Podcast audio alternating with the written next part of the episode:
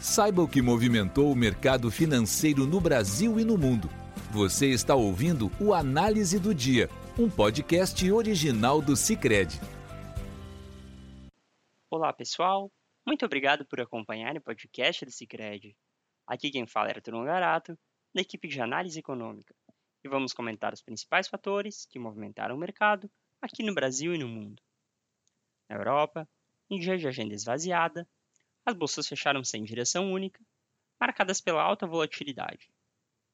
Neste contexto, em Frankfurt, o DAX recuou 0,20%, em Paris, o CAC ficou praticamente estável, subindo 0,02%, em Londres, o FTSE 100 avançou 0,53%. O desempenho do FTSE, em particular, foi puxado por uma alta nas ações de companhias aéreas, como a EasyJet, que subiu mais de 13,5% em novo dia de petróleo em forte baixa. Nos Estados Unidos, com investidores em compasso de espera pela divulgação amanhã do relatório oficial de empregos do país, o payroll, indicador-chave para consolidar o sentimento do mercado sobre os próximos passos do Federal Reserve, Fed, Banco Central Americano, em relação aos juros, as bolsas fecharam em leve queda, reduzida à tarde, após serem pressionadas durante a manhã em função do saldo abaixo do esperado dos pedidos de auxílio-desemprego, o que reforça o argumento de que o Fed poderá deixar a política monetária restritiva por mais tempo. De acordo com o Departamento de Trabalho americano, os novos pedidos de auxílio-desemprego nos Estados Unidos avançaram 2 mil na última semana a 207 mil, abaixo dos 212,5 mil previstos pelo mercado. Em um evento hoje, em Nova York, Mary Daly presidente do Fed de São Francisco, disse que se o Fed continuar vendo o mercado de trabalho desacelerando e a inflação caminhando para a meta, o BC americano pode deixar as taxas de juros estáveis para que os efeitos da política monetária continuem. Na avaliação de dele, o crescimento e a inflação nos Estados Unidos estão gradualmente desacelerando e as perspectivas estão, em grande parte, equilibradas. Sem fôlego à espera do payroll, os juros dos treasuries fecharam mistos, os juros da T-Note de 2 anos recuaram a 5,02%, os da T-Note de 10 anos recuaram a 4,71%, e os do T-Bond de 30 anos avançaram a 4,89%.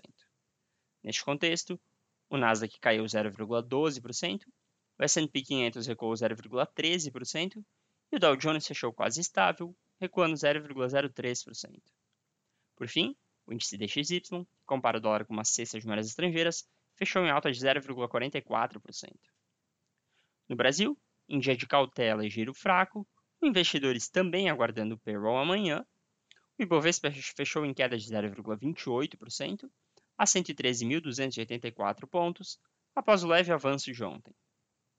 No câmbio, o dólar teve alta de 0,31%, cotado a R$ 5,17, no maior nível desde março, chegando a bater 5,20 durante a sessão.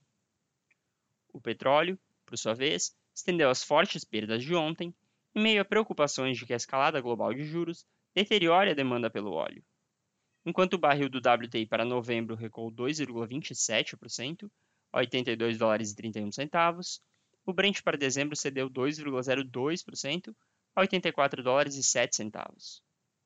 Por fim, os juros fecharam em alta hoje, acompanhando o compasso de espera dos demais mercados, pelo payroll norte-americano de setembro. As taxas dos contratos de depósito interfinanceiro, DI, para 2025 subiram para 11% contra 10,97% ontem.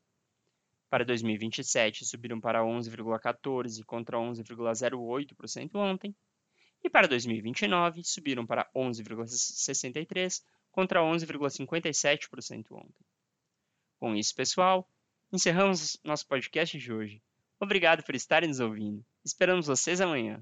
Você ouviu o Análise do Dia, um podcast original do Cicred. Até a próxima.